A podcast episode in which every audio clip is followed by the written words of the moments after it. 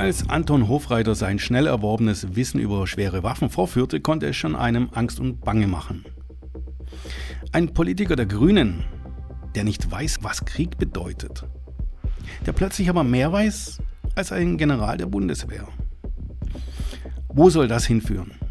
Er ist jedenfalls überzeugt, wir müssen Waffen liefern. Und Waffenlieferungen sind die einzige Lösung. Es gibt in seiner Logik keine Alternative. Er ist völlig, völlig fehl am Platz. Er hat, er hat, er hat sich eingemischt, ohne irgendeine, irgendeine Funktion Nein, zu haben Sie, dabei. Aber wissen Sie, aber wissen Sie, das ist nicht mal schlimm hier. Das ist nicht mal schlimm, weil das ja nur wirklich nicht mein Laden ist. Na, aber Sie nehmen den. Natürlich gibt es Handlungsalternativen. Diese Alternativen verdrängen Politiker wie Anton Hofreiter. Auf diese Alternativen bin ich schon ausgiebig eingegangen. Heute geht es mir um was ganz anderes. Die Grünen haben sich verändert. Die FDP hatte 1971 in ihren Freiburger Freiheitsthesen richtig bemerkt, Umweltschutz hat Vorrang vor Gewinnstreben und persönlichen Nutzen. Als die Grünen dann entstanden, haben sie sich die Umwelt und den Umweltschutz einverleibt. Die Umwelt hatte endlich, nach der Gründung der Grünen jedenfalls, eine Lobby. Heute ist davon nicht mehr viel übrig. Heute wird Umweltschutz vorrangig auf Verzicht und Sparen reduziert. Die Bürger müssen das teuer bezahlen. Erstens, weil wir nicht alleine auf der Welt sind. Zweitens, weil wir die größten Schritte bisher in Effizienz und dem besseren Einsatz der vorhandenen Mittel und Technologien umgesetzt hatten. Natürlich, ein Teil davon ist die Maßlosigkeit mancher Menschen und Unternehmen. Gegen diese Maßlosigkeit müssen wir vorgehen.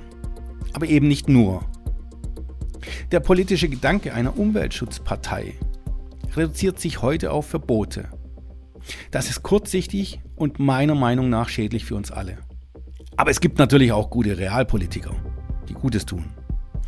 Denen muss man Respekt erweisen. Aber leider gibt es viele schlechte. Zum Beispiel auch im Gemeinderat meiner Stadt. Dort hatte ich mehrfach versucht, einen persönlichen Termin mit der Fraktion der Grünen zu finden. Die damalige Fraktionsvorsitzende winkte ab. Sie haben sich doch für die falsche Partei entschieden. Da sind Sie selber schuld. Mit Ihnen müssen wir nicht reden. Knallhart. Klar gibt es keine Pflicht. Es geht aber um unsere Stadt und nicht um politisches Klein-Klein. Diese Einordnung fühlte sich an, als wäre ich ein Nazi.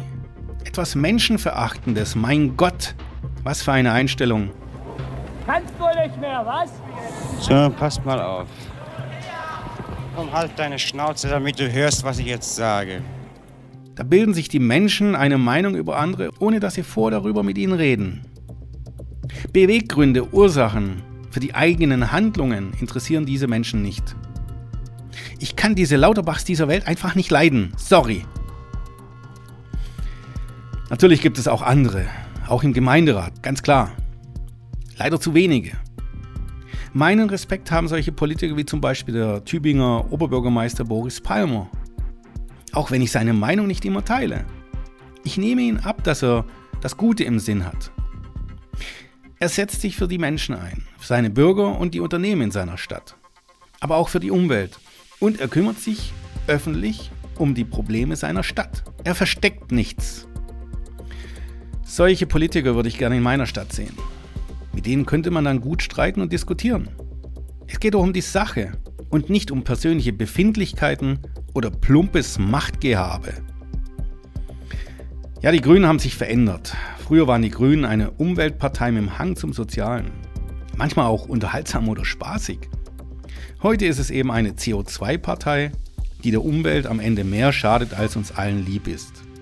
Klimaschutz wird bei den Grünen zum CO2-Verbot reduziert. Und das steht über allem. 50 Jahre Umweltpolitik sind über den Haufen geworfen. Kreislaufwirtschaft, Recycling, Nachhaltigkeit, Artenvielfalt spielen immer mehr eine untergeordnete Rolle. Der ideologische Gedanke einer heilen Welt verpuffte mit dem Ukraine-Krieg und natürlich mit der Corona-Pandemie. Diese Realpolitiker wie eben Boris Palmer sind leider in der Minderheit. Der ideologische Gedanke einer heilen Welt wurde in vielen Köpfen der Grünen hart gestoppt. Und die Folgen des Ukraine-Kriegs und auch der Corona-Pandemie werden nicht mehr rational gelöst. Ich bin der Meinung, heute ist jeder neu gepflanzte Baum besser als ein Grüner im Parlament. Wir können nur hoffen, dass die wenig guten Politiker ihren Job tun.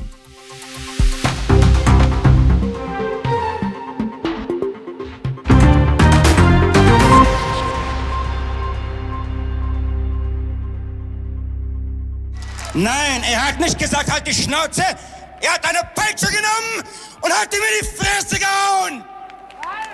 Das hat er gemacht. Du dumme Sau!